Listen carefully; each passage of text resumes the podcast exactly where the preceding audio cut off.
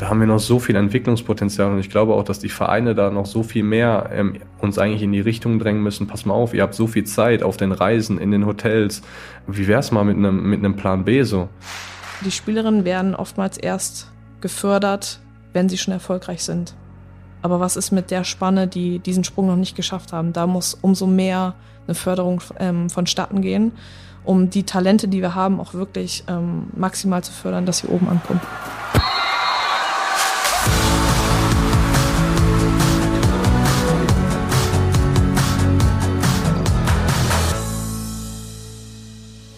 Mehr als ein Spiel. Der Podcast der DFB-Stiftungen Egidius Braun und Sepp Herberger und der DFB Kulturstiftung. Mit Düsen und Nils.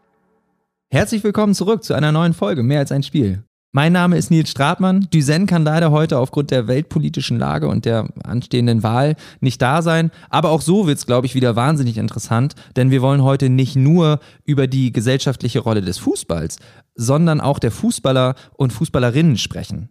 Was machen die SpielerInnen eigentlich so neben dem Platz? Was machen die vor und nach dem Spiel? Und vor allen Dingen, was machen sie nach der Karriere? Und was, wenn aus der Karriere nichts wird? Dafür haben wir heute zwei fantastische Gäste hier, auf die ich mich schon äh, sehr lange sehr freue. Tabea Kemme ist da, Ex-Spielerin und Olympiasiegerin mit der deutschen Nationalmannschaft. Und Robin Gosens von Atalanta Bergamo, der ist uns zugeschaltet, direkt aus dem Teamhotel der deutschen Nationalmannschaft in Stuttgart. Schön, dass ihr beide da seid. Hallo zusammen. Ich grüße auch in die Runde. Wir wollen heute so ein bisschen den Blick auf den heutigen Fußball werfen und über eure Karrieren natürlich sprechen, die sehr unterschiedlich verlaufen sind und die euch trotzdem irgendwie zusammengeführt haben. Auch über Träumen lohnt sich, das Buch, was du geschrieben hast, Robin, und vor allen Dingen über die Stiftung, die du ins Leben gerufen hast. Und darüber habt ihr beide euch ja kennengelernt. Dazu kommen wir aber später. Als erstes natürlich wie immer die Frage, vielleicht fangen wir mit dir an, Robin.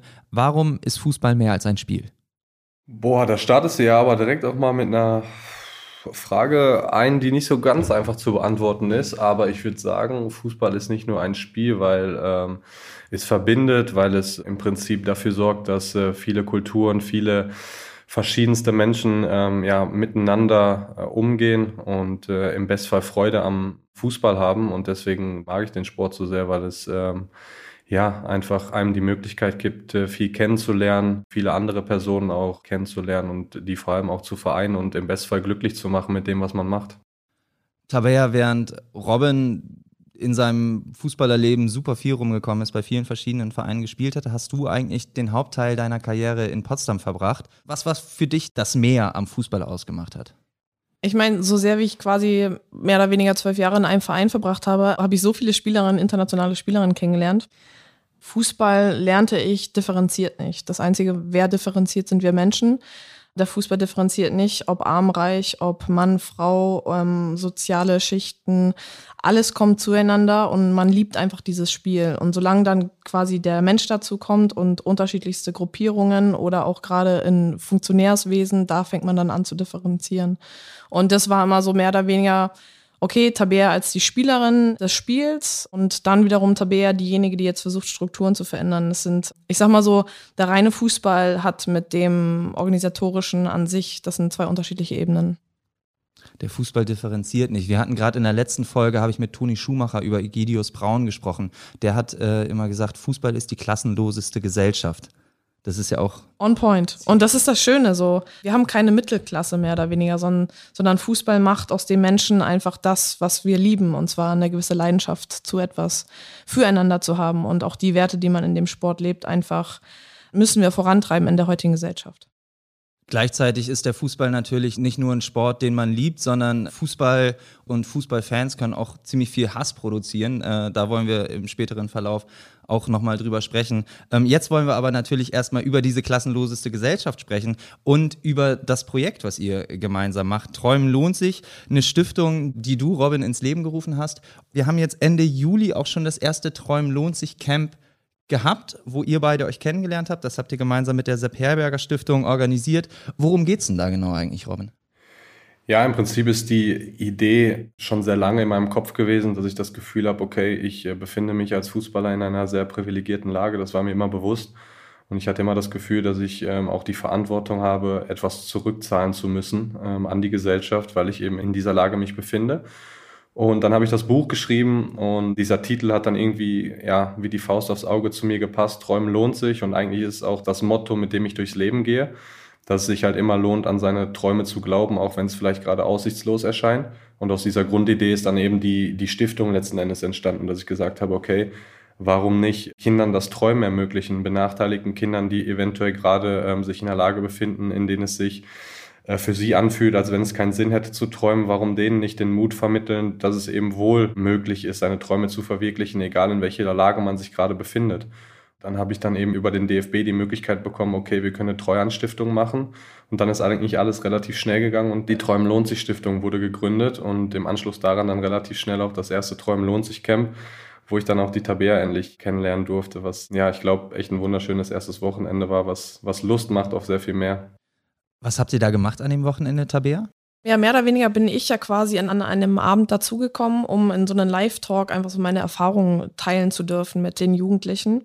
Und das war eine, ein sehr bewegender Abend. Äh, ich kenne das selber aus eigenen Workshops, einfach in eine, einen Raum zu kommen. Man kennt sich untereinander gar nicht groß, aber man ist so ehrlich zueinander, oftmals ehrlicher als zu seinen eigenen Freunden und so offen, weil die Spielerinnen oder Spieler teils das gleiche Leid tragen und daraufhin einfach zu sich selbst auch irgendwie mehr oder weniger zu finden. Und da waren teils 14-jährige Mädchen, 14-jährige Jungs, wo ich dachte so, wow, also ich habe wirklich zu denen aufgeschaut mit der Ehrlichkeit, mit den Gefühlen offen umgegangen zu sein und diejenigen, die vielleicht noch nicht diesen Mut haben, einfach sich darin auch zu bestärken, zu sagen, so, okay, ich habe diesen Traum und ich solle den doch auch gehen. Und da haben viele ja Zweifel, gerade auch in dem Alter. Ich meine, ich kenne es persönlich auch so. Du bist vielen Zweiflern ausgesetzt, vielen kritischen Stimmen.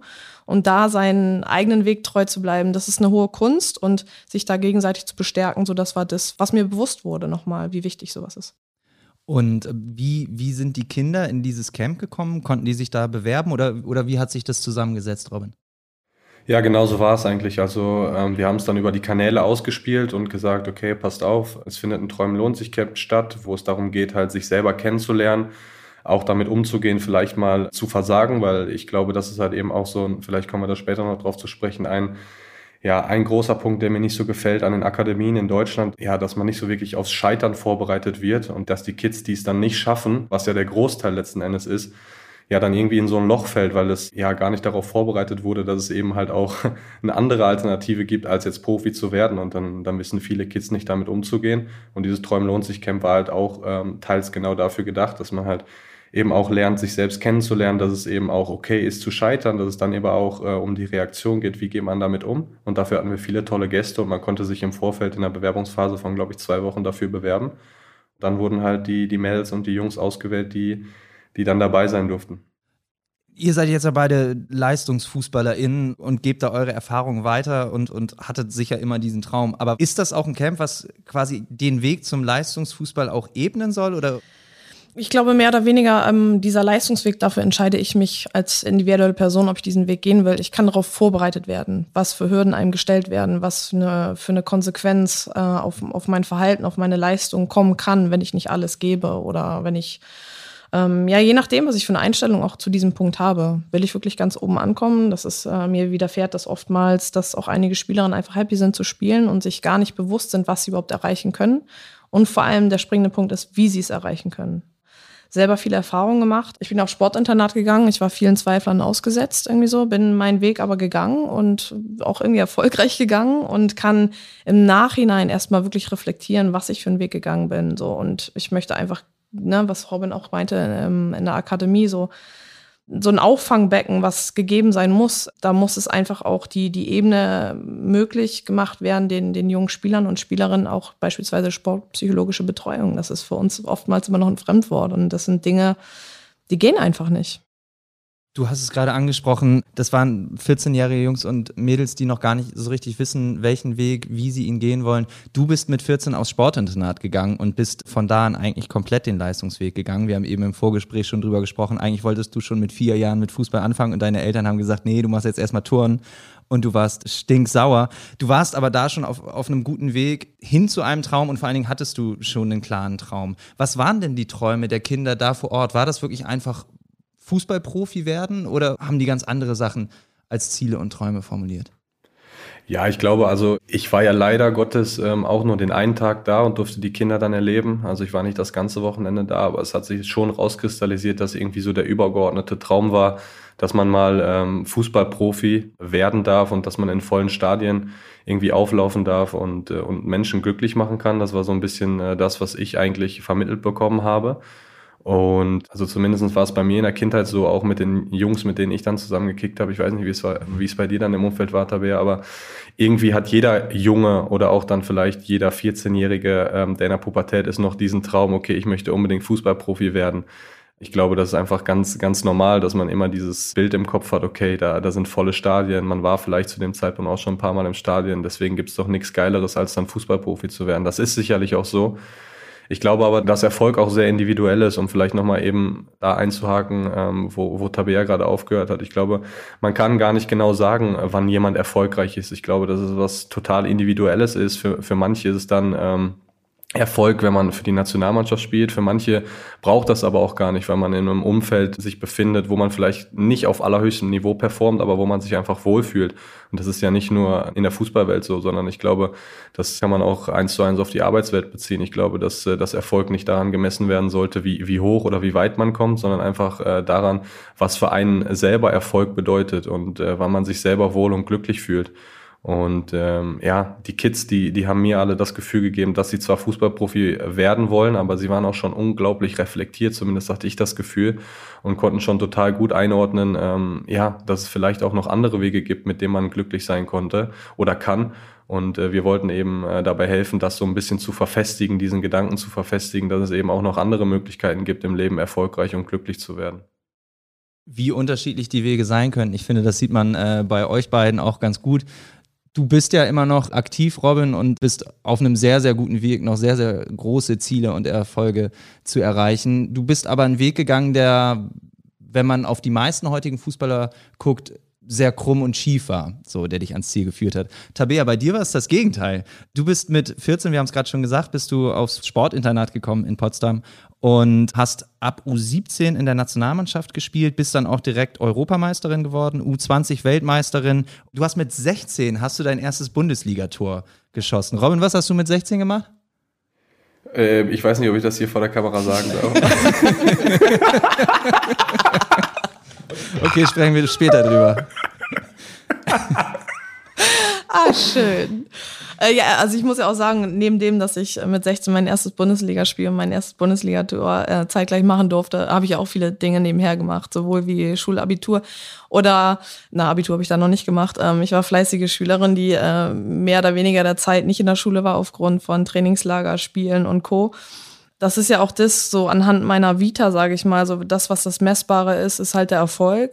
Aber ich muss auch ganz ehrlich sagen, okay, der Olympiasieg war ein ganz, ganz besonderer Erfolg, was für mich eine Lebenstraumerfüllung war. 2016 in Rio seid ihr mit der Frauennationalmannschaft Olympiasiegerin Genau, geworden. ja, aber viel mehr für mich der Erfolg war eigentlich auch anhand meines Karriereweges an Hürden vermeintlich fast gescheitert gewesen zu sein, da Entscheidungen zu treffen für mich, sei es beispielsweise als ich war, glaube ich, 15 oder 16, da hätte ich U17, ich wurde vom U17-Trainer mal hochgezogen in die zweite Bundesliga. Und ich war mit, mein Körper war ja noch gar nicht ausgewachsen, gerade als Frau auch hatte ich eine völlige Überbelastung. Und da selber zu entscheiden, selber auf den Trainer zuzugehen, ich spiele nicht zweite Bundesliga, ich spiele U17, weil ich mit dieser Belastung nicht klarkomme. Das sind alles so kleine Fitzelchen in meiner Karriere, wo ich im Nachhinein draufblicke und denke mir so, oh, also was ich allem ausgesetzt war, wo man wirklich, ne, und das sind genau diese Punkte, wo ich auch sage, beispielsweise bei dem Camp mit den vielen jungen Spielerinnen auch gesprochen habe, die ähnliche Situationen haben. Verletzung, ganz großes Thema. Und wenn du die, die Strukturen an sich geben es einfach noch nicht her, dass eine verletzte Spielerin ganz genau weiß, welchen Weg sie jetzt zu gehen hat. Und da sind wir einfach nur so rückständig wo wir eine Menge aufzuholen haben und da halt wirklich meine Impulse setzen zu können. Das ist mehr oder weniger, wo ich mich in die Pflicht setze. Und gerade Verletzung war ja bei dir auch ein großes Thema. Du hast lange für Potsdam gespielt und bist dann 2018 zu Arsenal gewechselt, nach London, hast dir einen Traum erfüllt, einen Traum, der, glaube ich, äh, sowohl im Männer- als auch im Frauenfußball groß ist, einmal in England zu spielen.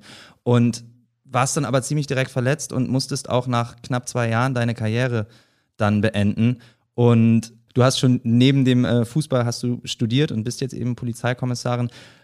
Hat dich das genervt, dann direkt was Neues machen zu müssen oder warst du glücklich, dieses Netz zu haben, gleich eine Alternative zu haben? Weil es kann natürlich auch gut sein, so du hast nichts nach dem Fußball und fällst in so ein Loch. Ich habe mir geschworen, als Abiturientin zu sagen, ich muss dieses zweite Standbein haben. Im Frauenfußball sind wir noch nicht so weit, dass wir wirklich auf die einzelne Sportkarriere bauen können, rein finanziell.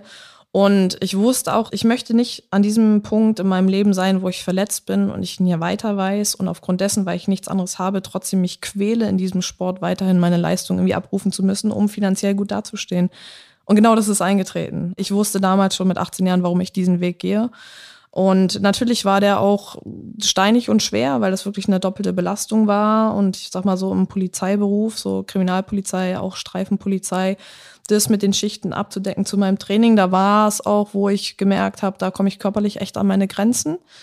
Auch meine Lehren draus gezogen, auch für mich sehr, sehr erfolgreich so im Nachgang. Und klar, unmittelbar nach meinem Karriereende, was meine persönliche Entscheidung gegenüber meinem Körper war. Ich, ich war in der Pflicht gesetzt, hier jetzt einen Haken hinterzusetzen, weil ich kein glücklicher Mensch mehr war, immer der Leistung hinterherzurennen, obwohl mein Körper gar nicht mehr kann. Was war das Problem? Ich habe immer ein angeschwollenes Knie gehabt aufgrund eines Knorpelschadens und hatte den eigentlich ganz gut wieder hinbekommen, habe mich dann aber zusätzlich nochmal verletzt und eigentlich die ganz große OP könnte mir noch bevorstehen mit einer Meniskus- und Knorpeltransplantation, möchte das aber erstmal schieben, weil ich einfach jetzt nicht bereit bin. Ich bin 29 Jahre jung und mir da jetzt so eine Operation irgendwie noch anzubinden. Und deswegen ähm, bin ich hier sehr achtsam unterwegs und äh, gehe jetzt dem Polizeiberuf nach. Und damit lebst du tatsächlich einen Traum. Also ich habe einen kleinen Sohn und als er ganz klein war, da wollte er immer Linienrichter werden, weil ich habe ihn immer zu den Spielen mitgenommen und er fand die Leute mit den Fahnen so geil. Das fand ich eigentlich ganz gut. Also ich glaube, Linienrichter ist, ist ein guter und realistischer Karrierewunsch. Dann hat er sich aber doch entschieden, er möchte entweder Pferdepolizist werden oder Fußballprofi. Und dann hat er ein bisschen überlegt und mittlerweile sagt er, er will erst Fußballprofi werden und danach Pferdepolizist. Du bist jetzt keine Pferdepolizistin, aber immerhin Polizistin. Also du lebst seinen Traum. Ja, doch mehr oder weniger. Und das ist ja das Geniale. Ich bin jetzt gerade bei der Nachwuchsgewinnung beispielsweise. Ich war vorher im Streifendienst, Nachwuchsgewinnung. Ich könnte mir auch nochmal vorstellen, irgendwie in die Hubschrauberstaffel zu gehen, weil ich nebenher jetzt gerade eine Fallschirmlizenz mache, weil die Luft ist, ist ein, wow. ist ein, äh, weiß nicht, da fühle ich mich wohl. Wie schon auf dem Platz. Ja, ja, genau, ja. Es ist, ja, ja, ohne Witz, ja. das ist mein Element. Deswegen die Vielfalt einfach zu haben und neben dem, dass ich quasi meine Fußballkarriere jetzt beendet habe, aber doch immer wieder meine Impulse zu geben und es ist halt auch einfach schön, ne, wenn es auch gerade Kollegen aus dem männlichen Fußballsport gibt, Robin, bestes Beispiel, da einfach irgendwie so Synergien zu entwickeln, weil letztlich ist es genau das, was Fußball ausmacht. Fußball differenziert auch nicht zwischen dem Geschlecht, sondern es ist eine Sportart für alle. Absolut. Robin, du wolltest ja auch mal Polizist werden, ne? Bist du ein bisschen neidisch jetzt? Ich bin tatsächlich ein bisschen neidisch, vor allem wenn ich jetzt so diese Stories höre, die, die würden mir auch echt gut gefallen. Äh, bei mir war es ja damals so, dass ich mit sechs Jahren von meinem Opa, der damals noch äh, aktiver Polizist war, in, in ein Polizeiauto gesetzt wurde, die Mütze aufgesetzt bekommen habe und da war es eigentlich um mich geschehen.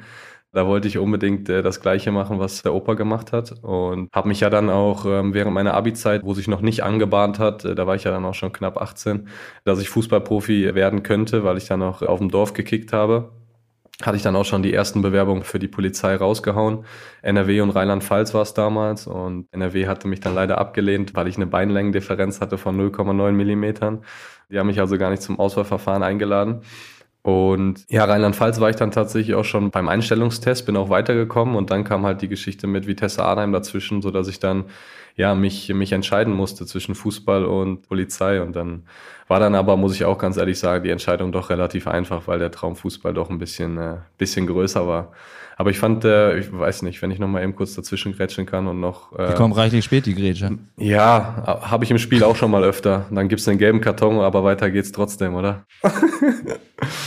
und zwar ähm, finde ich es halt immer so unglaublich besonders zu sehen, wie manche Spieler und wahrscheinlich dann auch Spielerinnen, so wie, so wie du erzählst, durchs Leben gehen, ähm, dann vielleicht sich den Traum vom Fußballprofi erfüllt haben, aber wirklich absolut überhaupt keine Ahnung haben, was danach kommt. Und das finde ich so erschreckend, also besonders, ich habe gerade das Wort besonders benutzt, aber äh, im negativen Zusammenhang eigentlich, weil es kann ja nicht wahr sein, dass du, also es ist schon cool, dass du im Hier und Jetzt lebst, aber es gibt ja definitiv auch noch eine Karriere danach. Und wenn du eben nicht diese finanzielle Sicherheit hast, die natürlich ein paar Fußballer haben, aber längst nicht jeder, dass du sagen kannst, okay, ich brauche mir nachher keine Sorgen mehr zu machen, dann bist du ja automatisch, was da Bea gerade auch gesagt hast, eigentlich verpflichtet, so lange wie möglich durchzuziehen und so lange wie möglich irgendwie Geld zu verdienen, weil du ja keinen Plan B hast. Das nimmt dir ja total die Freiheit und die Flexibilität am Ende des Tages zu sagen, okay, mein Körper kann gerade nicht mehr, dementsprechend muss ich jetzt auch aufhören. Und äh, wenn man diese Signale vom Körper, glaube ich, missachtet, aufgrund der Tatsache, dass man ja weitermachen muss, weil man ansonsten nichts anderes hat, das finde ich auch so eine unglaublich schlechte Entwicklung im Fußball generell. Da haben wir noch so viel Entwicklungspotenzial und ich glaube auch, dass die Vereine da noch so viel mehr ähm, uns eigentlich in die Richtung drängen müssen. Pass mal auf, ihr habt so viel Zeit auf den Reisen, in den Hotels. Wie wär's mal mit einem Plan B so?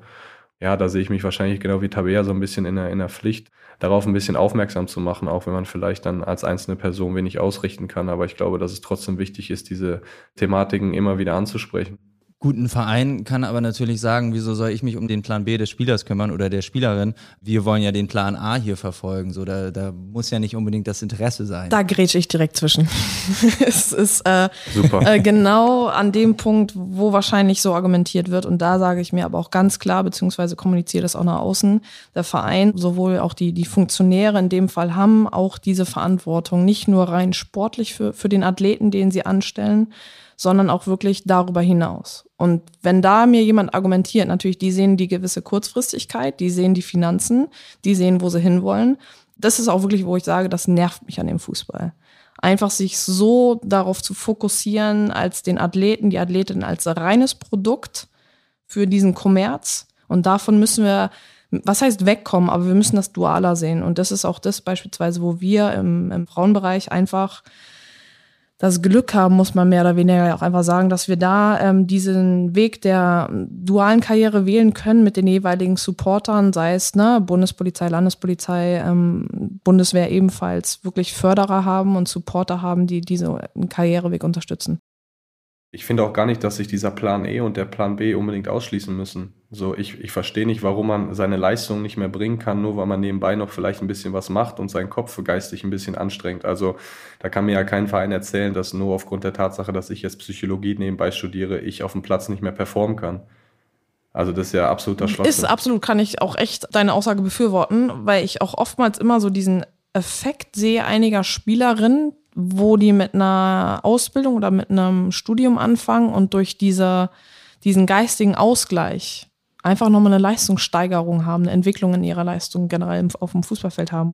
So ist es ja bei mir letzten Endes auch. Also da kann ich auch nur für mich selber sprechen. Ich, ich habe ja schon ewig lange irgendwie nach einem Ausgleich gesucht. Ich meine, du bist sportlich jeden Tag am Limit, du trainierst und willst eigentlich abends nur ins Bett fallen, aber ich hatte immer das Gefühl, dass ich geistig überhaupt nicht ausgelastet bin und das hat, ähm, je länger ich das eben so durchgezogen habe, auch immer mehr an mir genagt, weil ich dachte, okay, das kann ja jetzt nicht alles sein.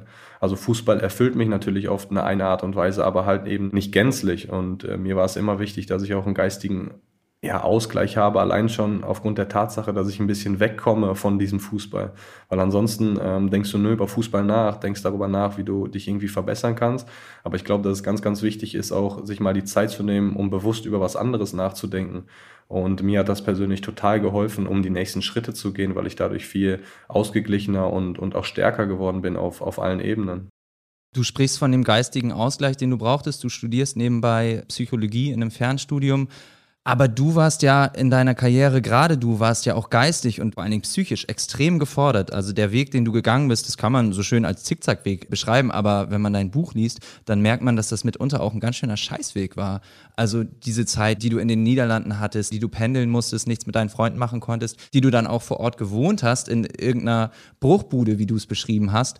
Als du dann nach Bergamo kamst und ein absolut beschissenes erstes Jahr hattest und eigentlich nur Heimweh hattest und immer geweint hast, bevor du hingefahren bist, das ist ja auch psychisch eine riesige Belastung. Wie bist du damit umgegangen?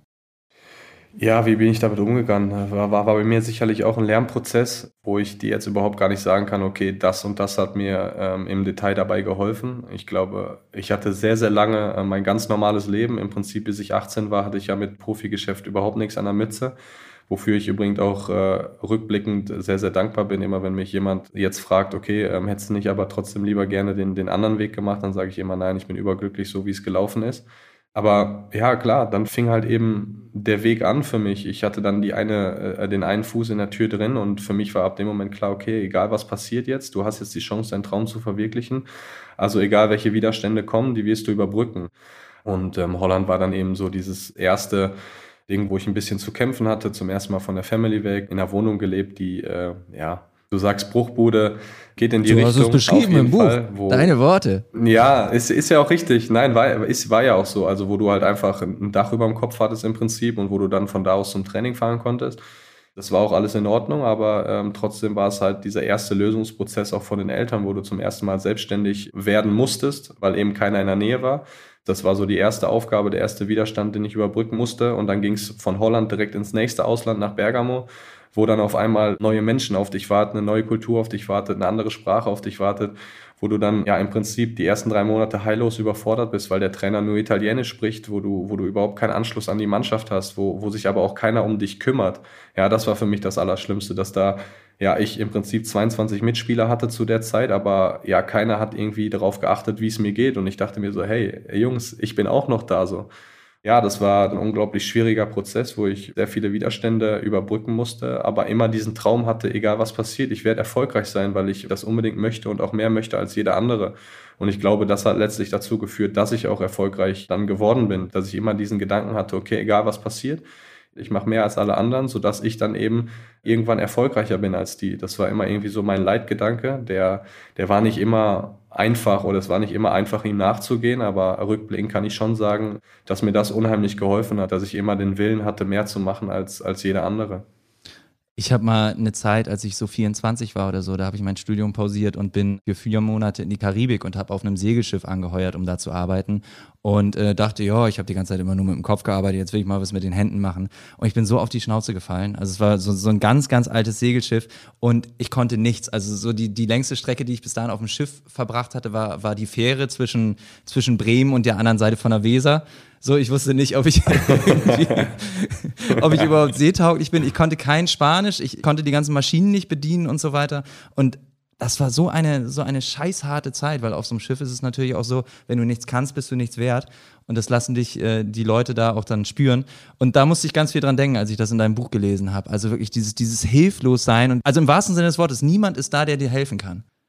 Diese Aussage, die du gerade getroffen hast, kannst du ja ähm, zumindest auf mein Business, ich denke, bei Tabea wird es ähnlich sein, eins zu eins übertragen. Wenn du nichts kannst, bist du auch nichts wert. So ist es ja. Ähm, Tabea hat gerade vom Produkt Fußballer gesprochen.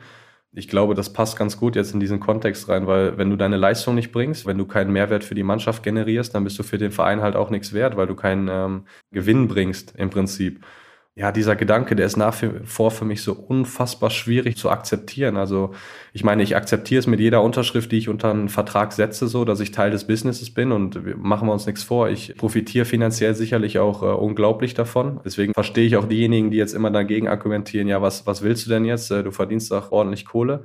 Aber trotzdem kommt, glaube ich, auch ein bisschen mehr dazu. Und wenn man als Mensch irgendwie nicht, ja, wie als ein solcher wahrgenommen wird, dann, dann nagt das irgendwie an einem. Und Deswegen finde ich es halt immer so schwierig, wenn man mir dann sagt, ja, okay, ich darf nicht meckern oder ich darf mich nicht mal ausheulen, in Anführungszeichen, nur weil ich jetzt ähm, viel Kohle verdiene. Da finde ich einfach, die Leute machen sich ein bisschen zu einfach. Ich weiß natürlich, dass das Meckern auf sehr, sehr hohem Niveau ist. Und äh, dass es sicherlich Menschen gibt, die, die ganz, ganz andere Probleme haben, die, die tagtäglich darum kämpfen, dass sie irgendwas zu essen vielleicht bekommen. Aber nichtsdestotrotz bin ich am Ende des Tages auch nur ein Mensch mit Problemen, mit, äh, mit Emotionen und auch mir darf es mal schlecht gehen, glaube ich. Und ich glaube, dass wir da hinkommen müssen, dass sich Fußballer, Fußballerinnen auch einfach mal öffnen dürfen, äh, Schwäche zeigen können und dass man dafür dann aber nicht verurteilt wird, sondern dass man im Gegenteil dafür gefeiert wird, weil es ja auch eine Form eigentlich von absoluter Stärke ist, dass man zugibt, dass man gerade sich scheiße fühlt. Dementsprechend finde ich diese Aussage, ähm, wenn du nichts bringst oder wenn du nichts kannst, dann bist du auch nichts wert, das trifft so unglaublich und das finde ich so, so unglaublich absurd in der, in der heutigen Welt eigentlich. Ja, ich habe äh, tatsächlich mit einem deiner Mitspieler habe ich mal zusammengesessen und ich weiß gar nicht mehr, warum wir drüber geredet haben, aber irgendwie ging es um Kunst und wir haben uns Bilder angeguckt und fanden die alle ganz geil und er meinte irgendwann, aber guck dir mal die Preise an, das ist ja irre, das kostet hier 400.000 Euro für das Bild. Äh, was ist denn das? Und ich meine, ey Digga, hast du mal deinen Marktwert angeguckt? Und das Bild ist schöner als du. aber, aber eben genau das ist es. Also diese, diese Summen sind im Fußball drinne und bloß weil man diese, diese Gelder verdient, heißt das ja nicht, bloß weil du mehr verdienst, musst du, musst du mehr Leistung bringen, sondern, sondern dieser, dieser Gedanke, es muss ja aus sich selber kommen. Ich finde, das ist ja in unserer Leistungsgesellschaft, auch Ellbogen-Leistungsgesellschaft, immer so ein bisschen die Schwierigkeit mit dem, dass ich sehe, beispielsweise Transfermarkt, Person X verdient eine Summe von XY und damit habe ich einen Anhaltspunkt und bewerte auch direkt. Und das ist die Schwierigkeit ja auch so. Ich meine, so werden wir erzogen, gewisse Dinge gleich immer zu, zu bewerten und darüber auch zu urteilen. Und wir geben dem eigentlich gar keine Chance, irgendwie auch mal hinter die Kulisse zu schauen. Und da ist einfach so viel Potenzial, was auch dieses Miteinander angeht. Ne? Wenn ich jetzt beispielsweise auch innerhalb der Mannschaft, wenn wir irgendwie so Workshops gemacht haben, auch mit anderen Sportlern aus anderen Sportarten zusammen. Das war so eine Bereicherung, einfach mal über den Tellerrand zu schauen. So, das war für mich persönlich auch immer noch ähm, aus einer Argumentation zu sagen, so ich weiß, warum ich so erfolgreich geworden bin, weil ich auch einfach über den Tellerrand geschaut habe. Ihr beide habt viel über den Tellerrand geschaut, auch du eben mit deinem Studium und mit den verschiedenen Wegen und Kulturen, die du kennengelernt hast, Robin. Und vor allen Dingen, das fand ich ganz eindrücklich im Buch, sprichst du immer wieder davon, dass es total wichtig war für dich, Fehler zu machen. Und die Fehler machen zu dürfen auf einem Niveau, wo das noch nicht so wichtig ist. Hast du das Gefühl, du kannst heute keine Fehler mehr machen? Deutlich weniger. Ja, beziehungsweise ich kann sie machen, aber sie werden mir nicht mehr verziehen. Und das war früher eben nicht der Fall. Ich glaube, für meine Persönlichkeitsentwicklung war es essentiell, dass ich früher Fehler machen durfte und dass ich vor allem auch die Möglichkeit hatte, dass, äh, dass ich aus den Fehlern dann lernen konnte. Ich glaube, in unserem Business, wo ähm, du wirklich 24-7 beobachtet wirst und dir eigentlich ja, tagtäglich auf die Füße geschaut wird, was du machst und wie du dich verhältst, wirst du halt sofort für, ja, ich sag mal, ein Abweichen der Norm sofort verurteilt. Ja? Und äh, das finde ich immer ein bisschen schade, weil ich glaube, Fehler sind menschlich und wir haben eine unglaublich schlechte Fehlerkultur in Deutschland, weil man dafür sofort verurteilt wird und weil man sofort dann irgendwie, sei es jetzt im Berufsleben oder, oder auch privat, irgendwie gefeuert wird oder sofort, keine Ahnung, angekackt wird dafür. Ich hingegen denke eigentlich, dass man nicht jetzt einfach nur Fehler machen sollte, weil man weiß, man kann sie sich erlauben, sondern man sollte die Freiheit haben, auch mal einen Fehler machen zu können, damit man daraus lernen kann und dadurch als Person oder in dem Fall auch als Spieler äh, wachsen zu können. Und dass ich damals die Freiheit hatte, auch mal vielleicht was Falsches zu machen, was vielleicht nicht so richtig war. Das hat mir jetzt im Nachgang total geholfen, ein kompletterer Mensch zu werden. Und damit meine ich nicht nur Spieler, sondern vor allem auch kompletterer Mensch. Und das fehlt mir so ein bisschen teilweise im, im Fußballbusiness, aber nicht nur. Ich glaube auch, äh, auch im Privaten oder generell in, in unserer Gesellschaft finde ich, dass wir ja eine schlechte Fehlerkultur haben. Das Berufsleben wurde gerade angesprochen von Robin. Du bist jetzt äh, Polizistin, Tabea. Das ist auch so ein Bereich, wo ich das Gefühl habe, Polizisten und Polizistinnen dürfen eigentlich keine Fehler machen. Natürlich sind das auch Menschen. Natürlich passieren denen auch Fehler. Aber gerade als Polizist musst du im Beruf eigentlich ein, ein besserer Mensch sein. Darfst du dir keine Fehler erlauben. Wie gehst du mit diesem, mit diesem Druck um, mit dieser Spannung? Mm, ich blende es komplett aus, muss ich ganz ehrlich sagen, weil zum einen, ich meine, ich bin ein Trainingstyp so, ich durch regelmäßige Wiederholungen und das halt auch beispielsweise in den Rollenspielen bei der Polizei während des Studiums. Rollenspiele?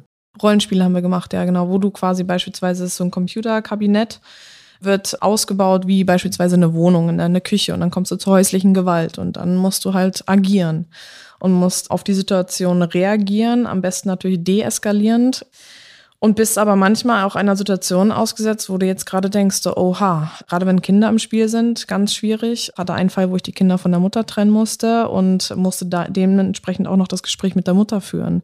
Und ich bin aber die Übeltäterin in dem Sinne. Ganz, ganz viele verzwickte Situationen. Ein älterer hatte Suizid begangen und ich musste seine Frau die Todesmitteilung überbringen.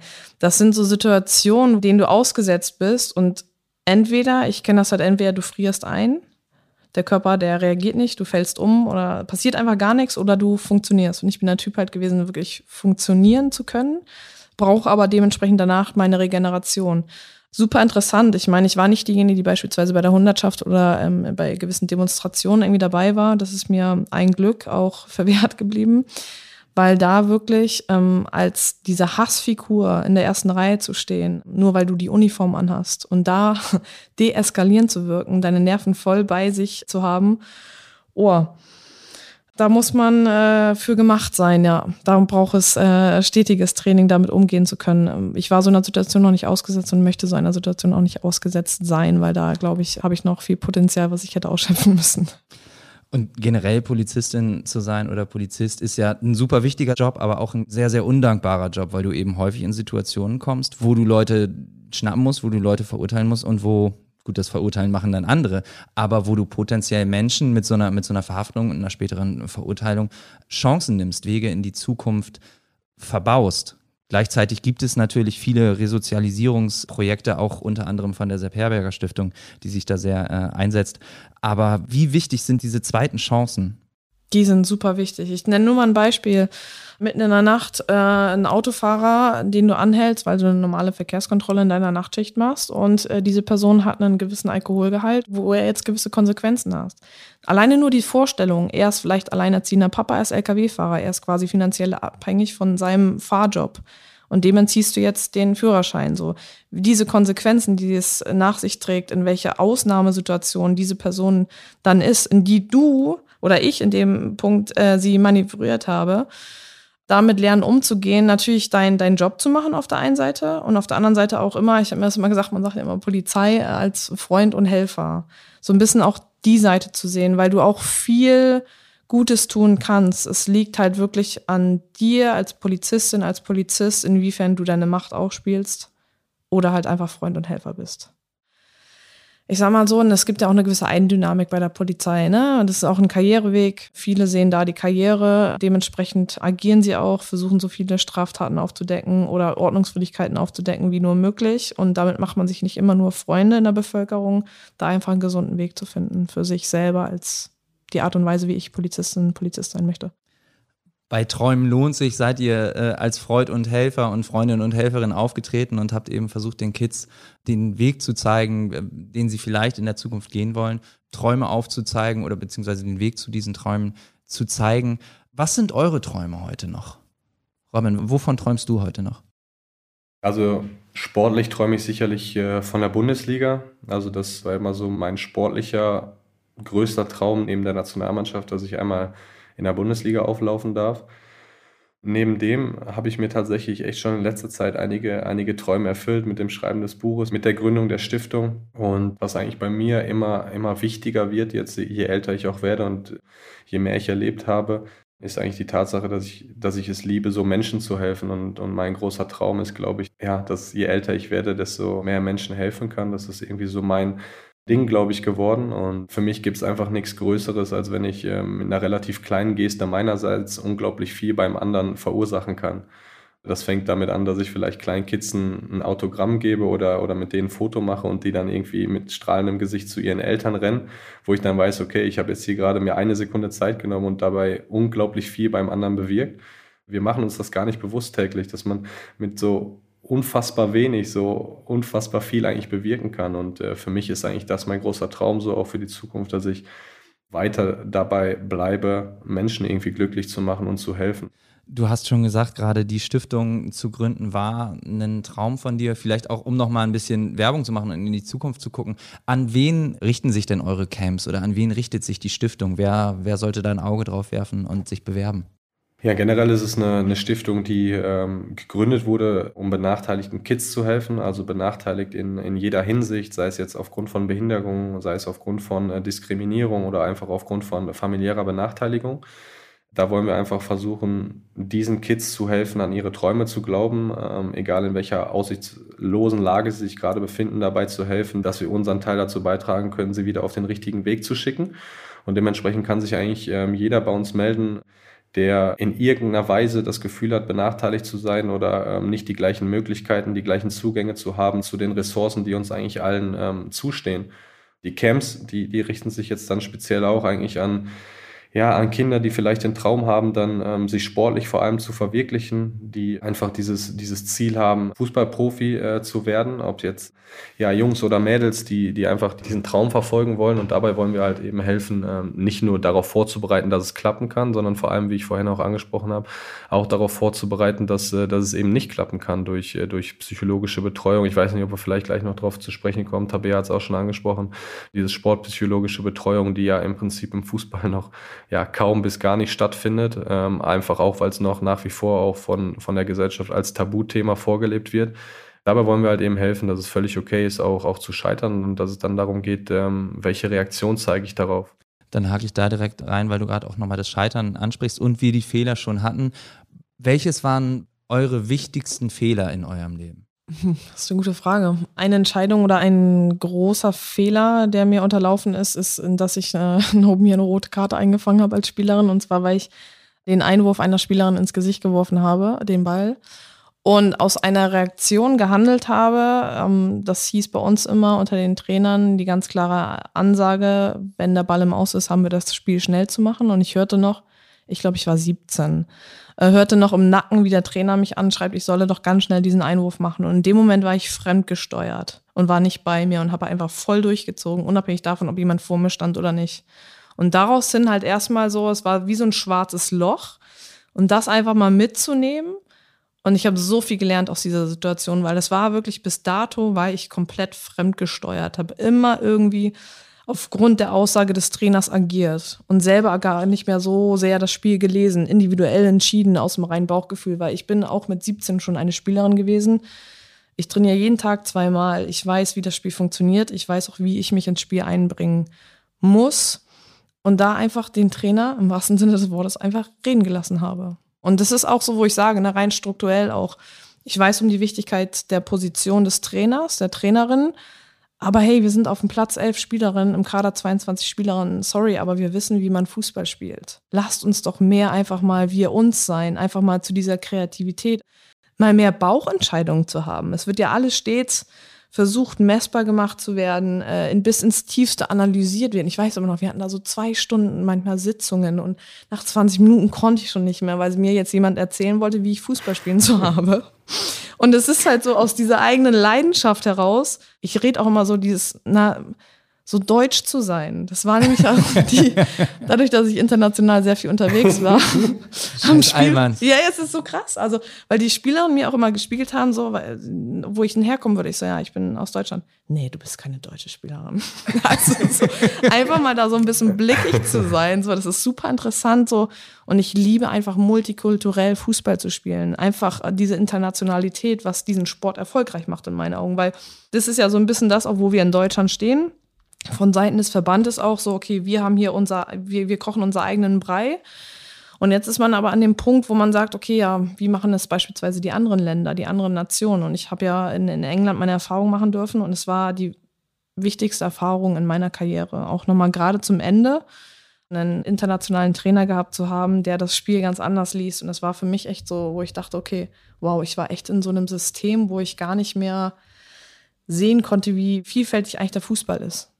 Und das war für mich einfach ein ganz großes Geschenk. Ich würde jetzt nicht sagen, dass die Jahre davor jetzt Fehler, ein ganz großer Fehler war, dass ich in Deutschland Fußball gespielt habe, um Gottes Willen. So, das ist der Grundbaustein dafür, dass ich auch international erfolgreich war. Wie war es bei dir? Warst, warst du der Allmann? Warst du die Kartoffel in Italien? Oder bist du die Kartoffel?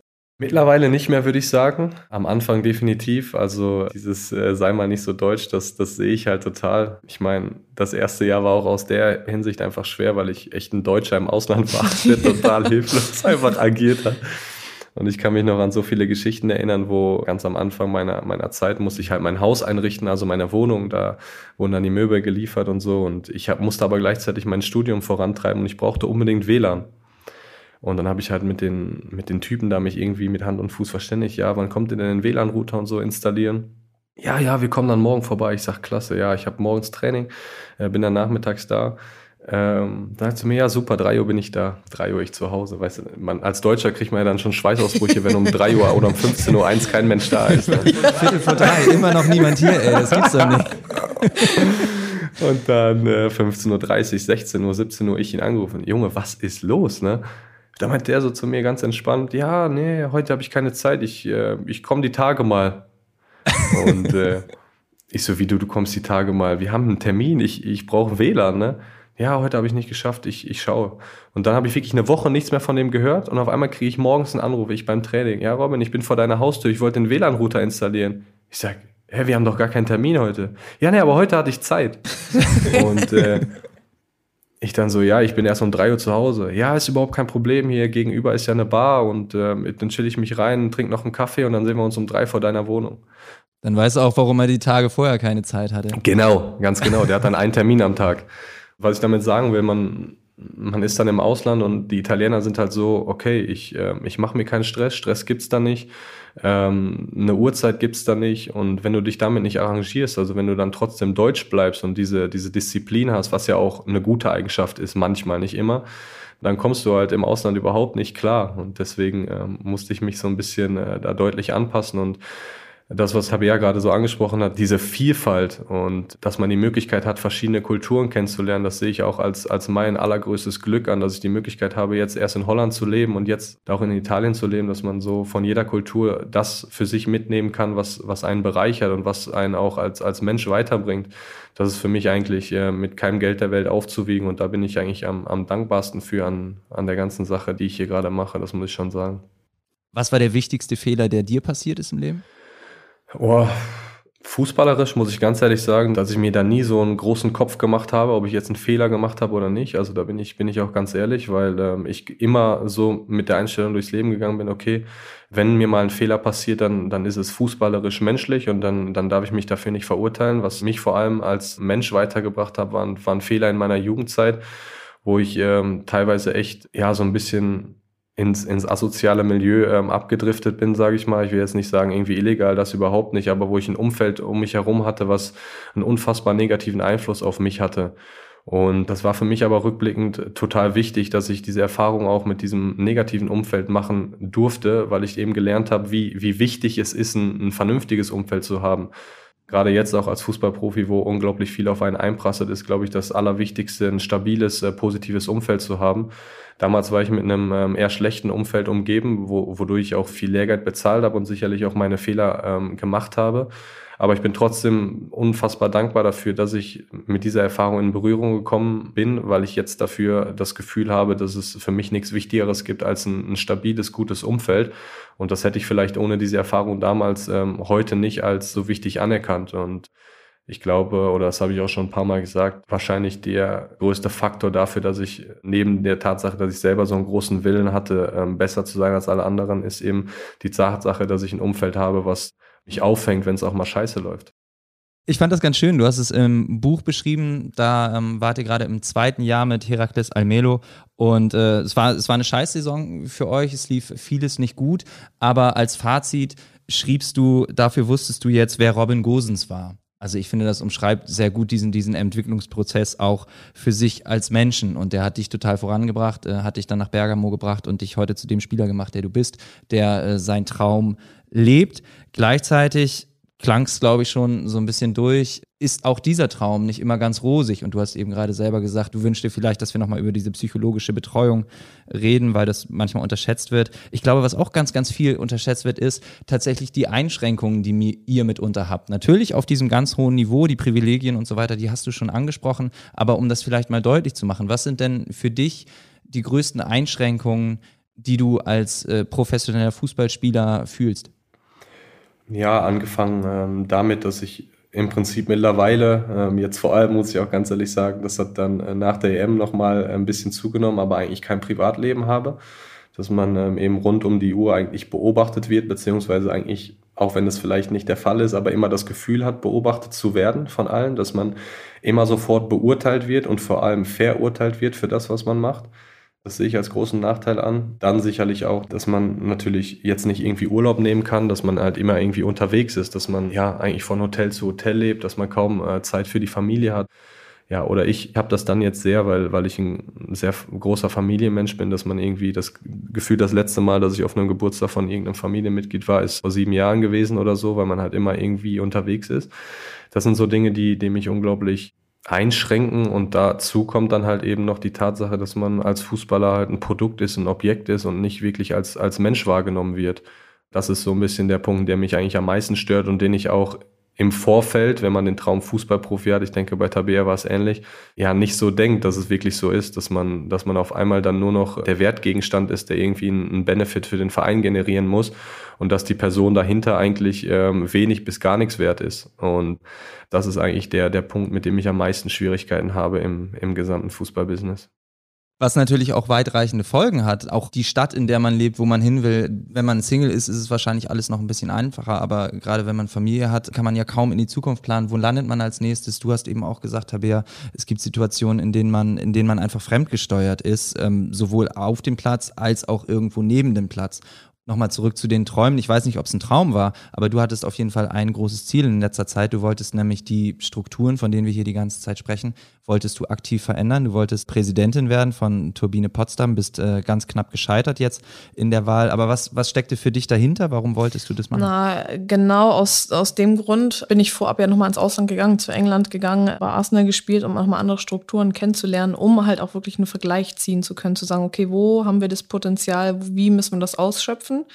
Und äh, Turbine Potsdam ist ein Traditionsverein, dementsprechend auch die Strukturen, die äh, nicht, nicht modernisiert worden sind. Und mit, ich kenne es als Spielerin noch, wirklich auch Schwierigkeiten gehabt als Spielerin, mir immer externen Support geholt habe, rein sportpsychologische, medizinische und auch was die duale Karriere angeht. Und sehe halt einfach kein Bedürfnis von Seiten des Vereins, Veränderungen vorzunehmen. So ein klassisches Verwalten und kein Gestalten. Und dann habe ich meine Person angeboten, zu sagen, so, hey, ja, ich habe meine Expertise, ich möchte mich gerne einbringen, komm, lass mal wieder international spielen, lass mal wieder erfolgreichen Fußball spielen. Ja, ja, klar, erfolgreich wollen sie alle, will jeder, aber die Konsequenz daraus auch zu ziehen, dass man selber wirklich was, was machen muss, anpacken muss.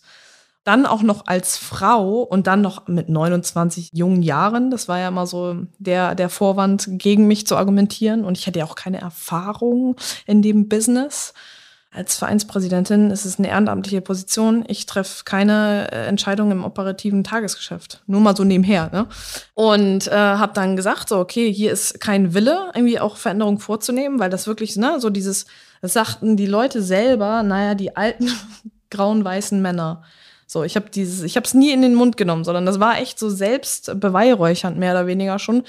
Und dann mit meiner Veröffentlichung meiner Kandidatur war das so der große Knall. So. Und daraufhin lief es halt auch wirklich auf zwei Lager auch. Und die beste Erfahrung, die ich, die ich machen konnte, innerhalb eines Wahlkampfes zu stehen und einfach zu sehen, ähm, wirklich wie dreckig das zueinander geht. Äh, ich habe das Vereinslogo zwölf Jahre lang auf der Brust getragen und war mit in den erfolgreichsten Zeiten des Vereins auch Spielerin, hatte quasi einen großen Wert ähm, ne? Also große Wertschätzung auch mir gegenüber und mit einmal, zack, alles weg. Ich habe selbst, ich bin beim letzten Saisonspiel ins Stadion gegangen und ich habe eine Dauer-VIP-Karte damals vom Verein geschenkt bekommen, wo ich ins Ausland gegangen bin. Ich bin in den VIP-Raum und wollte mir mein Wasser nehmen. Und mir wurde das verwehrt vom Vizepräsidenten. Ich dürfe hier kein Wasser trinken, das sei für die Spielerin. Dann bin ich, habe mir ein Glas geschnappt, bin aufs äh, WC, Frauen-WC gegangen, habe mir das Leitungswasser abgefüllt.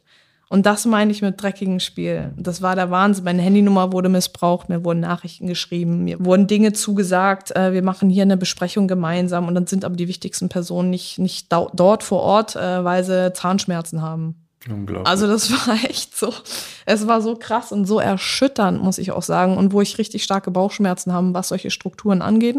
Und wo nicht im Sinne der Hauptakteure, Hauptakteurinnen gehandelt wird. Hier, wir haben, äh, einen, das ist ja auch noch ein reiner Frauenfußballverein, zu sagen, okay, die Spielerin im Mittelpunkt zu stellen. Nee, das sind andere Menschen, die sich im Mittelpunkt stellen wollen, die daran festhalten an alten Strukturen und nicht im Sinne des Leistungssportes agieren. Und Deswegen, klar, vom Ergebnis war es, war es knapp 110 zu 100, aber generell für mich eine wertvolle Erfahrung und ich fühle mich auch nicht als Verliererin, sondern mehr oder weniger als Gewinnerin, was, was meine, also was die Erfahrung angeht und auch die Angebote im Nachgang, weil ich habe gesagt, so auch was mein Konzept angeht, so einen Verein irgendwie aufzubauen, weiterzuführen, international ähm, zu führen, habe ich alles transparent gemacht. Weil das ist es genau. Es sind äh, hinter den Kulissen passieren so viele Dinge. Ich kenne es als Spielerin. Ich habe gesagt, das ist Priorität. Ich mache hier alles transparent. Stark.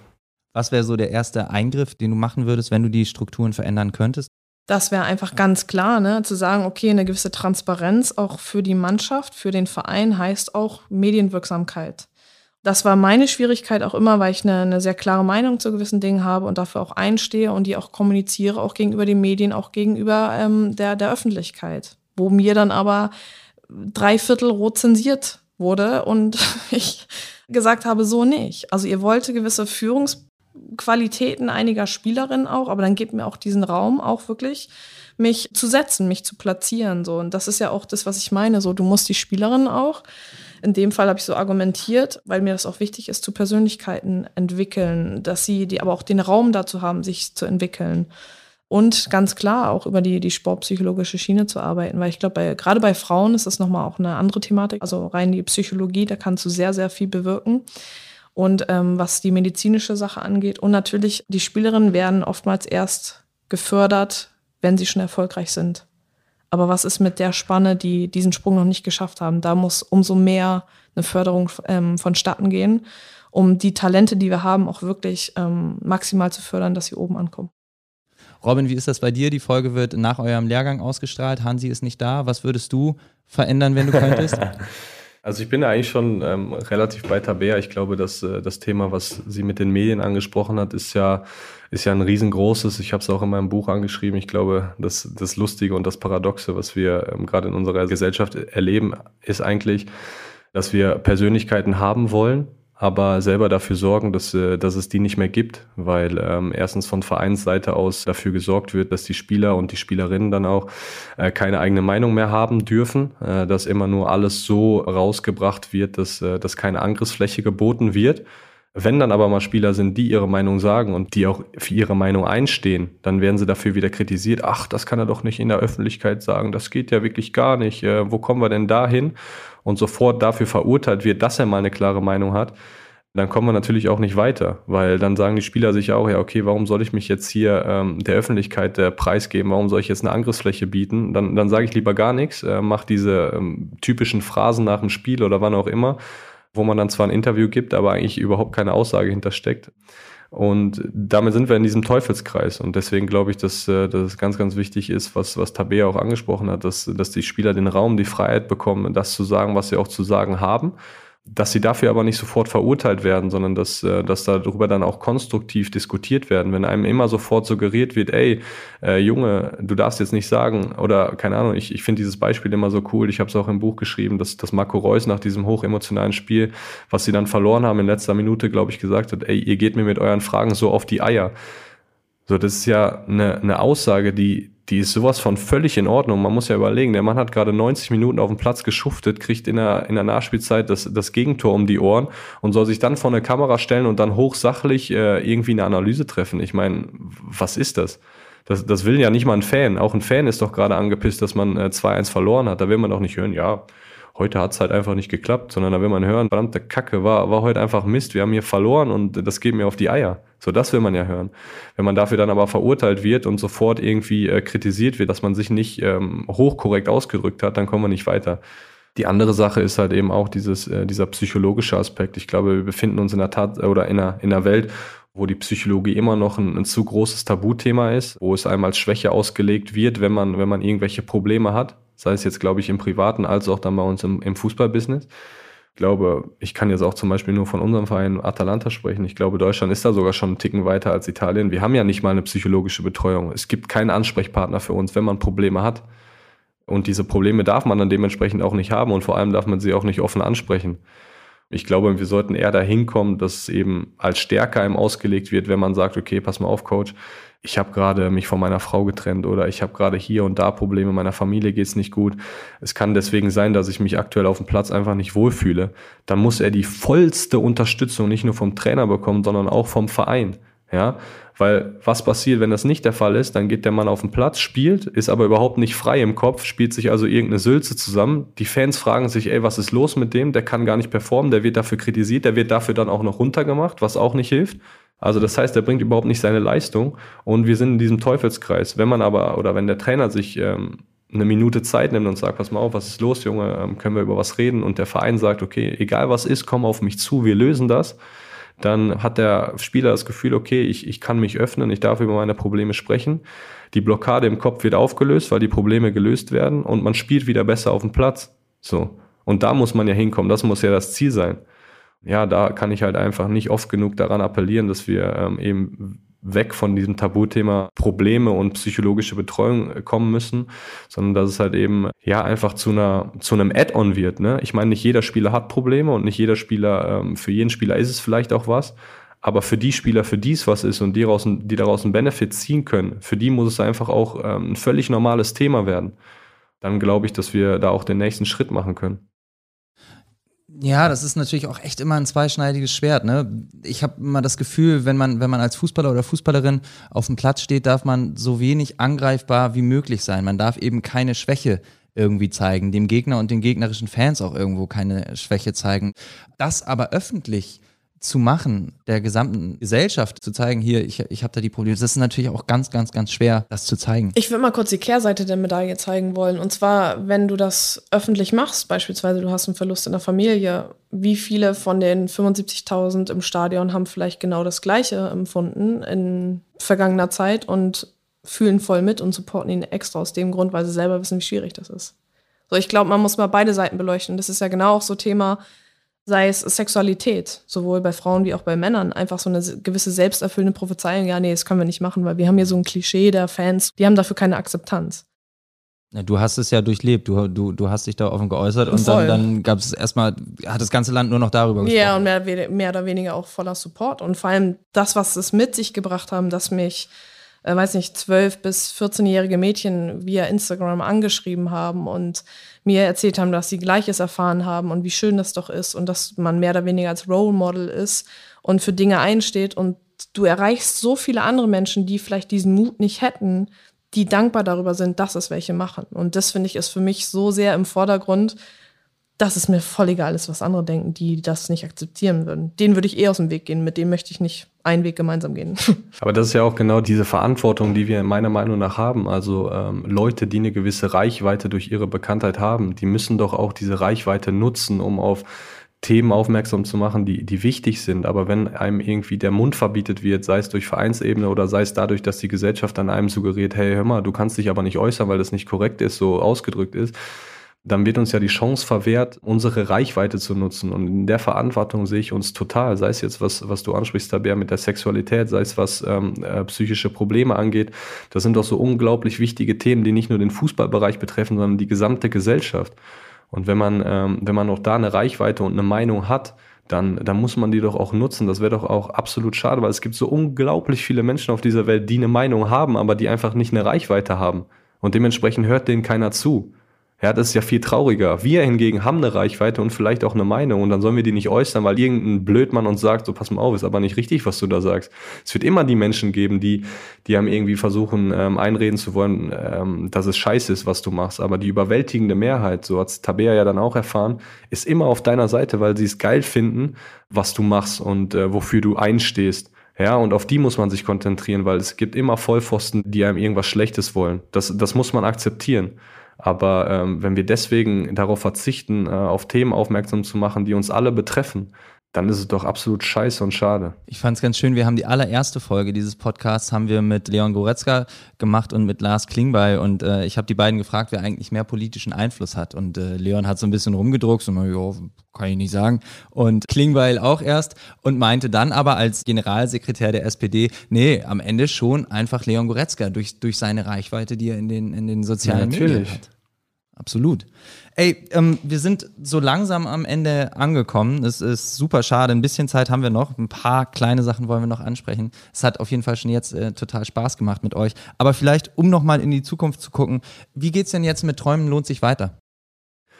Ja, Träumen lohnt sich hat jetzt die nächste Aktion gestartet. Ich hatte ja eine Auktion gemacht mit den Fußballschuhen, die ich gesammelt habe von, von mir aus der letzten Saison und auch von meinen Mannschaftskollegen. Die habe ich dann bei United Charity versteigert. Daraus ist dann jetzt ein echt ein wunderschön großer Betrag bei rausgekommen, mit denen äh, wir jetzt in erster Instanz bei mir in der Region Schwimmkurse finanzieren und zwar für Flüchtlinge und für Leute, die sich äh, Schwimmkurse nicht leisten können. Äh, sehr großes Thema geworden jetzt auch in der Corona-Zeit, dass, dass man keinen Zugang mehr zu, zu Schwimmkursen hat. Und äh, da helfen wir jetzt als erstes, das ist jetzt so das erste zeitnahe Projekt, was umgesetzt wird, dass die äh, Jungs und Mädels da ihr jetzt Abzeichen machen. Das, äh, das ist, glaube ich, eine richtig coole Sache. Dann sind wir auch am Evaluieren, wie es weitergehen kann mit den Träumen lohnt sich Camps. Da wollen wir auch sicherlich eine, eine Fortsetzung machen oder wollen das halt auch eigentlich ähm, etablieren als Pflichtprogramm von der Stiftung. Dann sind wir links und rechts immer, immer offen für neue Ideen. Also wenn, äh, wenn jemand das hört, der vielleicht eine Idee hat, die den Stiftungszweck natürlich dann auch fördert, dann, äh, dann sind wir da sicherlich sehr offen für und genau, das ist so ein bisschen das, was ansteht.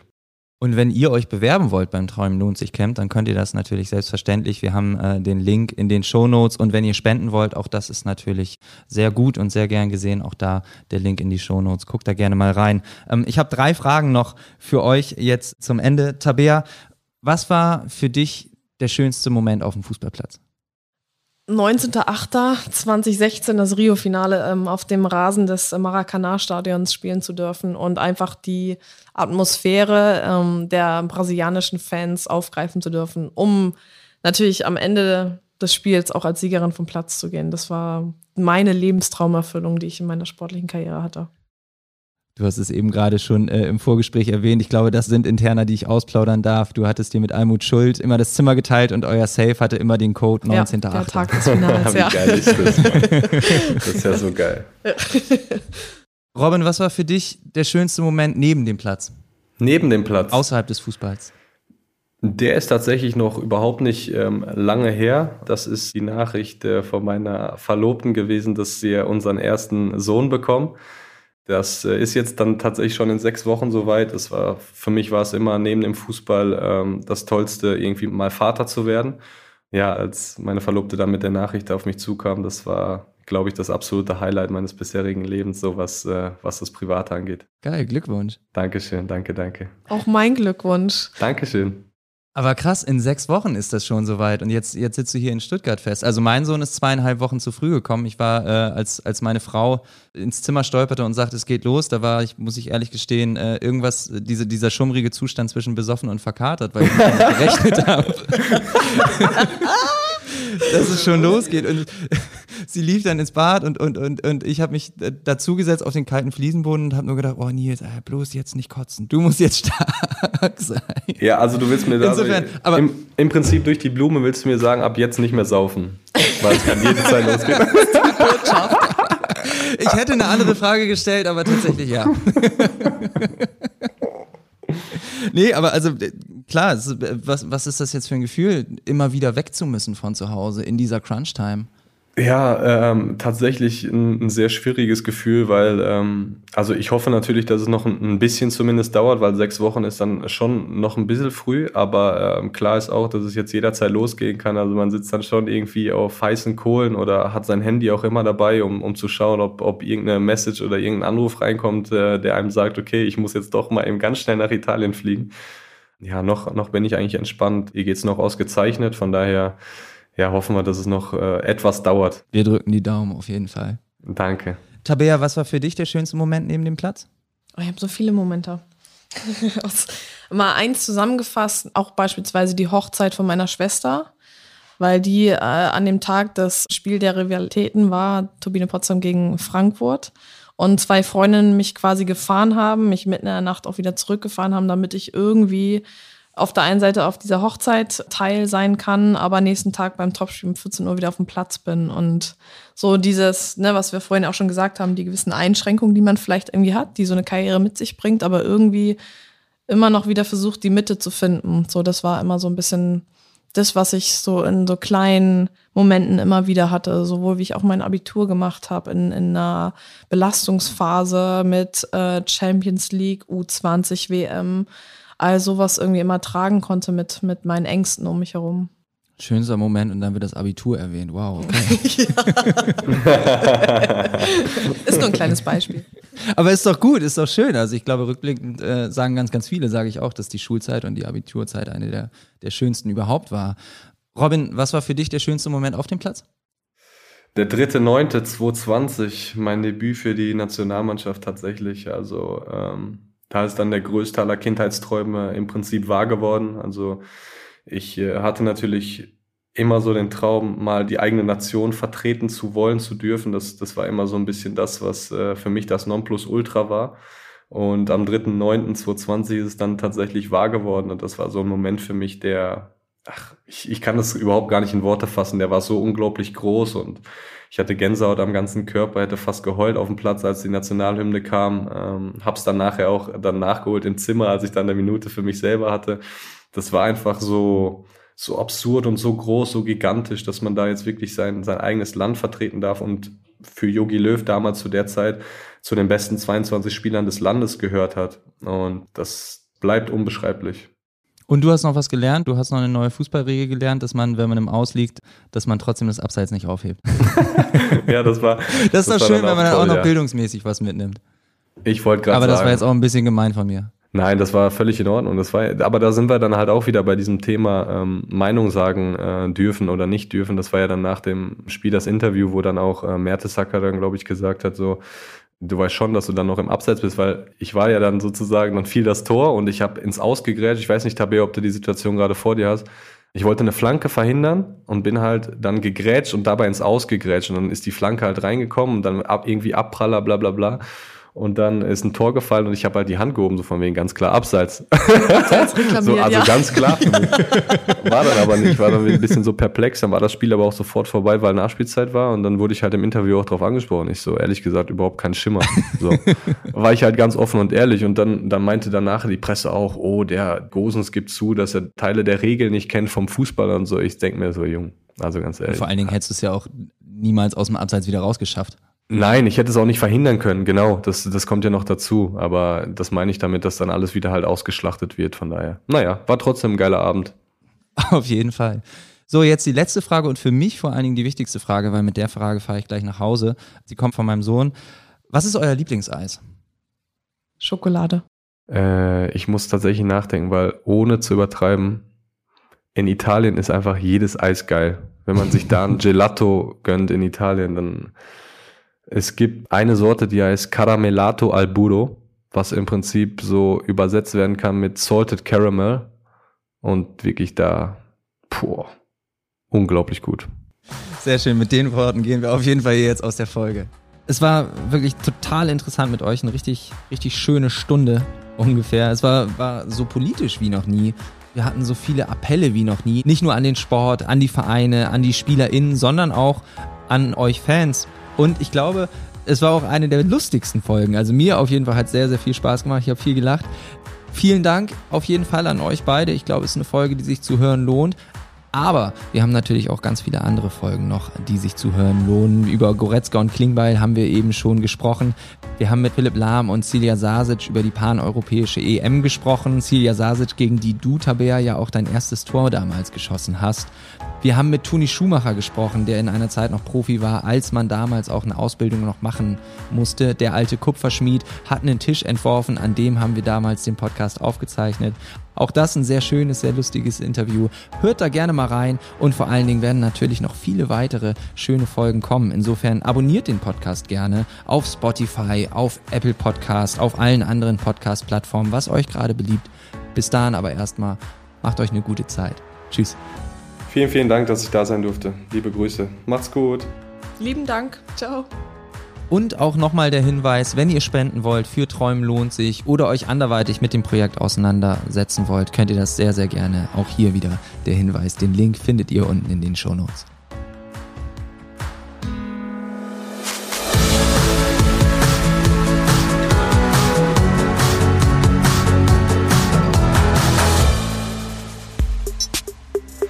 Mehr als ein Spiel, der Podcast der DFB Stiftungen ist eine Produktion von Maniac Studios.